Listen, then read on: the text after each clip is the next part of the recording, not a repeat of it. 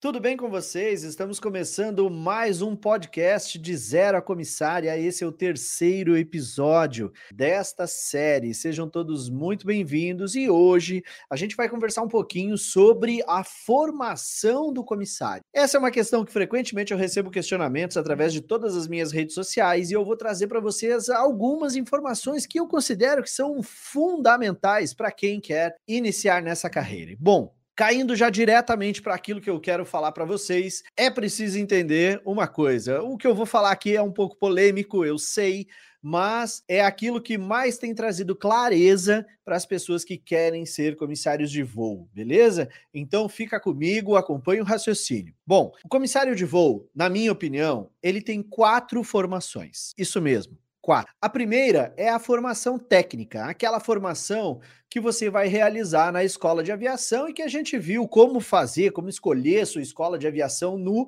episódio número 2. Complementando essa formação técnica, nós temos o inglês, que é uma exigência técnica que as companhias aéreas sempre fazem principalmente quando abrem o processo seletivo. Bom, dito isso, né, você deve ter aprendido que esse era o caminho todo das pedras, né? Mas a gente sabe que não é bem assim. Existe, existem muitos outros fatores que influenciam se você vai ou não entrar nesse mercado como um comissário de voo.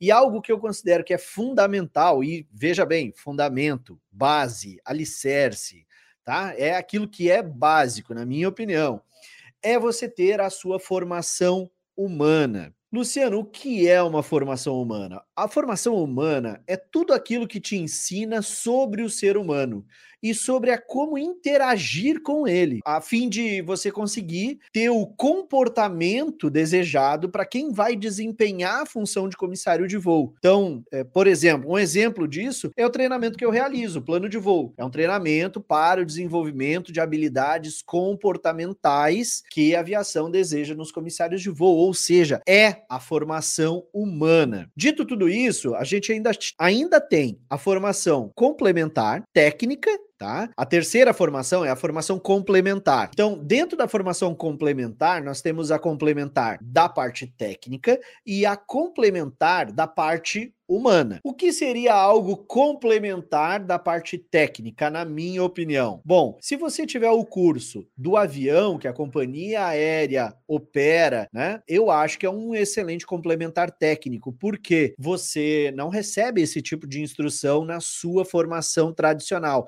E eu gosto sempre de frisar: complementar, gente, é aquilo que complementa. Ou seja, ele não faz parte do básico, ou seja, tem que ser alguma coisa coisa que fique óbvio que não faça parte da formação básica, daquela formação realizada na escola de aviação. É algo complementar. Outra coisa, complementar da parte humana. São duas coisas que eu acho muito interessantes, principalmente etiqueta é uma das coisas que eu acho muito importante. Segunda coisa, atendimento. Então, Luciano, exemplos de formações complementares da parte técnica. Bom, o curso de familiarização do Airbus é um excelente complementar técnico, é algo que você não tem na sua base. Também na parte complementar humana. Bom, você pode fazer o plano de atendimento, que é um curso de voltado para você saber criar e executar um plano de atendimento que encanta, fideliza, engaja a sua equipe, desenvolve a liderança e ainda faz com que as pessoas recomendem e avaliem os seus serviços como ótimo. Essa é uma formação extremamente valiosa para quem quer ser um comissário de voo. Dito tudo isso, ainda existe uma quarta formação, que é a formação de atualização. E como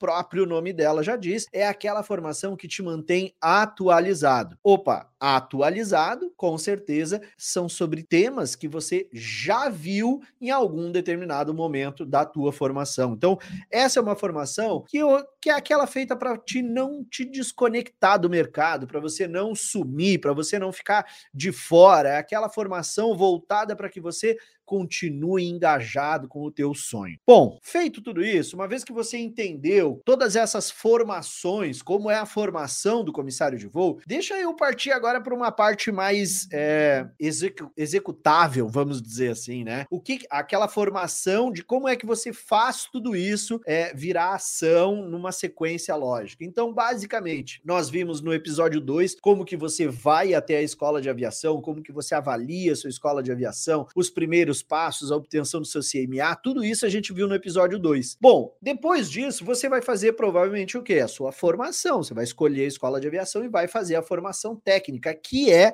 por onde você tem que começar. Escolheu a escola de aviação? cara, te matricula e cai para dentro do teu treinamento, vai fazer tua formação técnica. E aí, depois que você terminou a sua formação técnica, tá com a formação humana em dia, tem já os seus diferenciais que você foi buscar através da formação complementar, e se você já está formado há algum tempo, é interessante ter alguma formação de atualização, show de bola. Você vai ir para seleção. E aí, feito a, o seu processo seletivo, né? Vamos dizer assim, o início ali você vai fazer aplicação, você vai fazer provas online, depois vai para a parte presencial, dinâmicas, entrevista. Pô, passou, legal. Vai entrar numa fase que eles vão te pedir para você fazer exames médicos. Então, são exames médicos basicamente exames admissionais, tá? É, toxicológico, aonde busca é, saber se você realiza algum consumo de drogas. Gente, é importante salientar que estão sempre procurando drogas ilícitas, tá? Se você toma alguma medicação e comprova o porquê você toma aquela medicação, não tem problema algum. Eles estão procurando é maconha, cocaína, LSD, eles estão procurando drogas mesmo, mesmo, tá? Nesse, nesses exames toxicológicos. Aqui, é, feito, fe, feita essa fase de exames médicos, você vai para a próxima fase, que é a de entrega de documentos. Então, tem uma série de certidões negativas é, da esfera municipal, estadual e, e, e, federal. É uma certidão de negativa de antecedentes criminais da esfera municipal, estadual e também é, federal. Então, isso vai ter que constar lá na tua entrega de documento. Feito isso, cara, é aguardar a data da integração na empresa. É o dia que vão te dar lá os kits de boas-vindas, né? Vai ser o dia de crachar no peito, o dia de contar a história da companhia, de dizer o que, que eles esperam de vocês, de, de saber também o que vocês podem esperar deles, né? Então, esse é o dia da integração. Feito isso, cara, é o dia que você vai assinar o contrato de trabalho, é o dia lá da carteira de trabalho trabalho, aquela parada toda, é o dia da integração, é o dia o onboarding na, na companhia aérea. Bom, feito isso, você vai começar um treinamento teórico, onde basicamente você vai realizar boa parte do treinamento que você já teve. Só que agora é um treinamento completamente voltado para a companhia aérea, para a operação que aquela companhia aérea realiza. Então você pode, vai ter aulas de primeiros socorros dentro do padrão dos protocolos determinados por aquela companhia você vai ter aula de emergências, você vai estudar o avião que essa companhia aérea opera, enfim. Você vai fazer, cara, praticamente um curso de comissário novamente ali na companhia. E esse treinamento na companhia depende muito da companhia, porque tem treinamentos que vão de 45 dias a treinamentos que vão até três meses.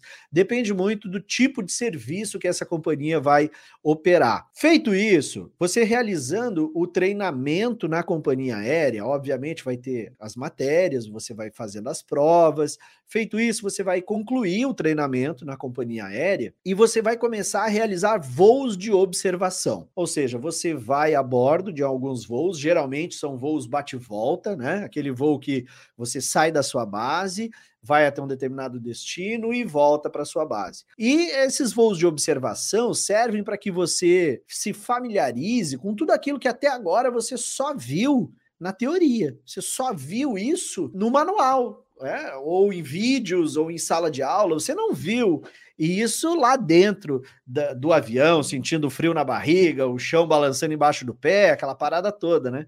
Você não viu a sequência do voo. Então, os, os voos de observação, eles servem muito para isso, para que você veja como que funciona na vida real, como que funciona toda a rotina da tripulação, só que agora realizando um voo vida real, seguindo todos aqueles protocolos, todos aqueles procedimentos que você aprendeu lá no dia, é, no, durante o seu treinamento. Feito esses voos de observação, você vai retornar para o treinamento, aonde você vai realizar um cheque de competência. O cheque de competência é um, vou resumir aqui para você, se você for leigo total na aviação, tá? É tipo uma prova oral. Eles vão fazer uma prova oral com você. O que, que eu posso errar dessa prova oral, Luciano? Nada. Não pode errar nada. Se, se você errar alguma coisa, a prova para e você está reprovado. Mas ó, uma, das, uma coisa eu tenho que avisar vocês: nada vai ser cobrado de vocês que não tenha sido antes ensinado. Ou seja, para cobrar qualquer coisa de vocês, essa coisa foi ensinada durante o treinamento. Então,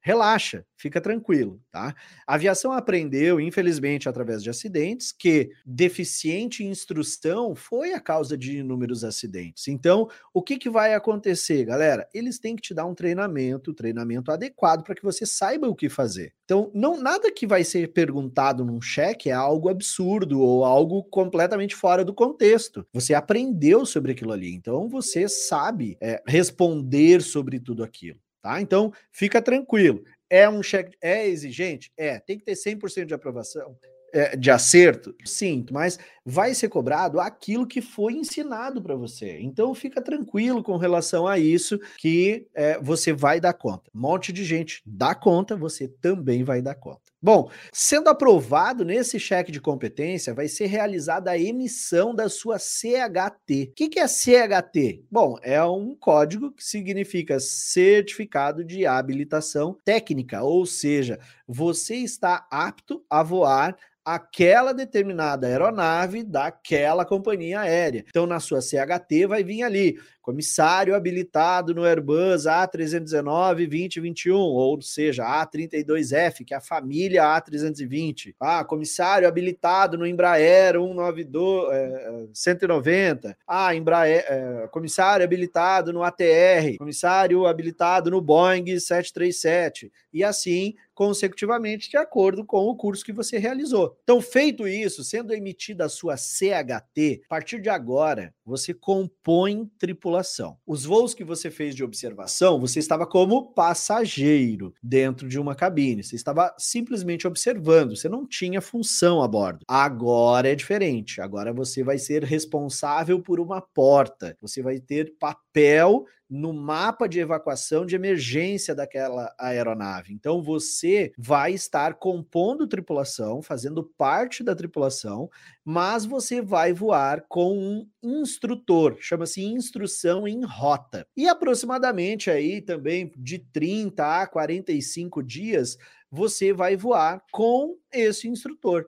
E ali o instrutor ele vai te passar tudo aquilo que você viu até esse momento é através de manuais, através de vídeos, através dos voos de observação. Agora você vai ver isso na prática. Como é que essa parada acontece ali no dia a dia, entende? É, é, com todas as intercorrências de um voo, intercorrências de um embarque, é, com todos esses problemas da rotina e você vai ver como é que os comissários lidam, como eles adaptam toda aquela rigidez, vamos dizer assim, do manual dos procedimentos a esse contato direto com pessoas ali no dia a dia, embarque após embarque. E aí o instrutor, ele geralmente ele vai fazer o quê? Vai te colocar em várias posições do avião, porque nem sempre você não voa sempre na mesma posição. Então, o, o, tem ali na frente, na galha dianteira, a posição do chefe, aí ali com ele fica o auxiliar mais novo, na parte central da cabine vai ficar o auxiliar mais antigo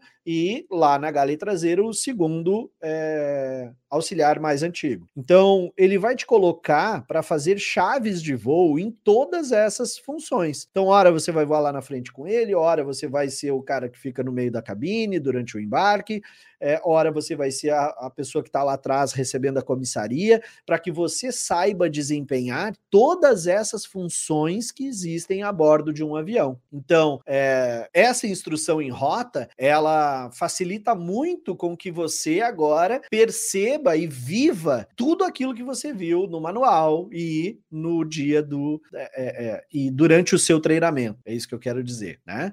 E aí, você sendo aprovado, né? O seu instrutor ele vai preencher uma ficha de instrução Você sendo considerado aprovado por esse instrutor, bom, você estará disponível para a escala de voo como um comissário auxiliar e não mais como um comissário aluno, ou seja, você não precisa mais voar com um instrutor. A partir de agora, você pode, você está disponível para a escala como um comissário auxiliar e pode assumir suas responsabilidades, independentemente da função é, que você é, vá assumir a bordo de um avião. Beleza? Viu como é tranquilo? Vocês perceberam aí como tem bastante, bastante steps, vamos dizer assim, bastante passos que você tem que cumprir para conseguir efetivamente estar formado, trabalhando, já fora de instrução. E aí eu gosto de lembrar sempre também, né? Por que formação de atualização que eu falei lá atrás? Porque a partir daqui você vai ter sempre que estar tá revalidando a sua carteira. De ano em ano,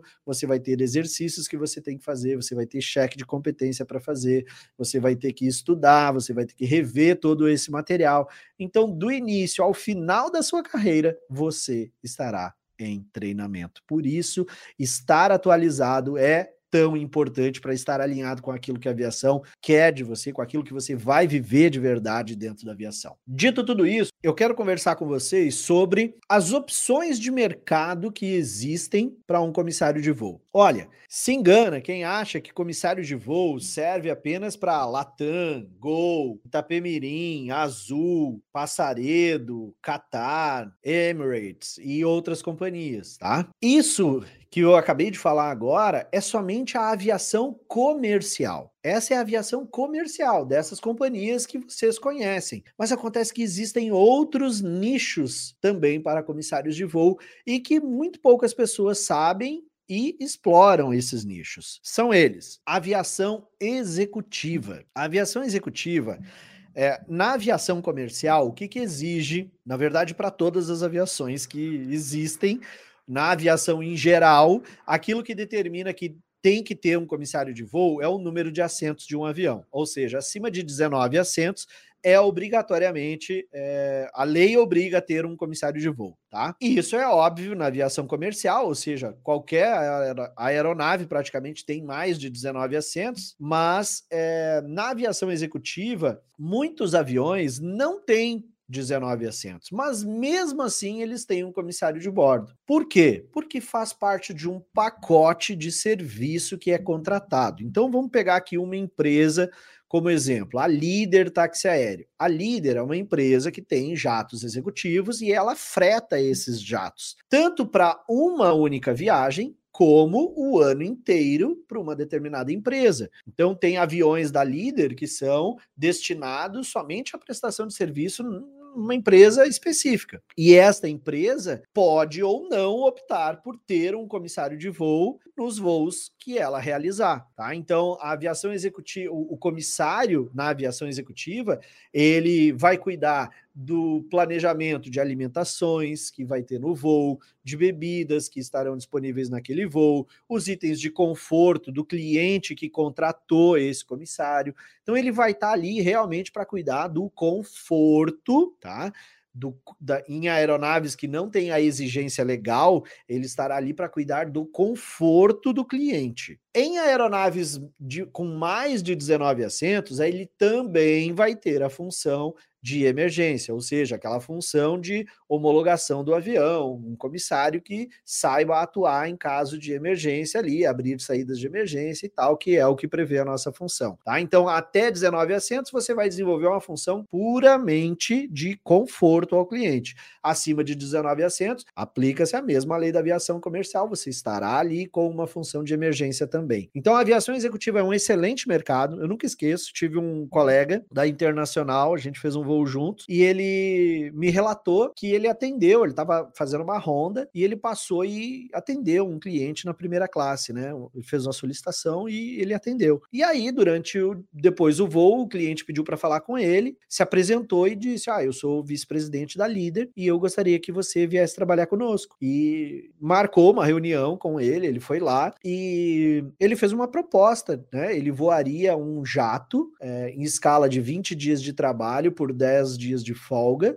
Sempre voariam em dois comissários no jato, seriam três, um estaria de folga, dois voando. né? Escala de 20 por 10. O salário era de 11 mil reais por mês. Qual que é a diferença? Que esse mercado você trabalha por contrato. Então a líder tinha uma prestação de contrato para com essa empresa, que voaria a diretoria só da empresa, né, nesse jato. Então ele estaria contratado pela vigência do contrato. Se o contrato fosse renovado, ele também renovaria. Se o contrato fosse cancelado, aí ele ficaria de fora, né? E então, o que, que acontece muito, por exemplo, na aviação executiva? É, clientes, por exemplo, como esta empresa, eles alugam um jato. Aí eles veem a rentabilidade que esse jato proporciona para a empresa, pela locomoção dos seus executivos, pela, pela, enfim, por tudo aquilo que a ferramenta ter um jato é, à sua disposição pode proporcionar. E aí, o que que acontece? A empresa geralmente compra um jato, em vez de fretar o jato da líder. E automaticamente o que, que ela faz? Ela tem que contratar tripulantes daí para operar esse avião. Então acontece que se você entra na aviação executiva, é, com em uma empresa, por exemplo, de fretamentos, é muito comum as empresas que fretam os jatos acabarem comprando aviões e acabarem contratando aqueles tripulantes que ela já conhece, que ela já está acostumada. Então é um mercado gigantesco que também está à disposição para nós comissários de voo, que muita gente não sabe e não explora. Existe uma outra coisa também, um outro mercado que é muito bom. Vocês já ouviram falar na aviação offshore? Bom, Resumindo, a aviação offshore é a aviação de helicóptero. E essa aviação ela é muito, muito forte aqui no nosso país. Por quê? Porque nós temos uma coisa chamada pré-sal, que é um projeto de exploração de campos petrolíferos em águas profundas no litoral brasileiro. Dito tudo isso, o que que acontece? Como é que as pessoas vão e voltam de uma plataforma? Elas vão e voltam de helicóptero. E a lei diz que acima de 19 assentos tem que ter um comissário de voo. Bom, acontece que esses helicópteros são gigantes, são muito grandes. Tem aí helicóptero para 20 e tantas pessoas. E aí o que que acontece? Um dessas pessoas tem que ser um comissário de voo, porque ele é o responsável por embarcar e desembarcar pessoas na plataforma, ele é o responsável por abertura e fechamento de porta,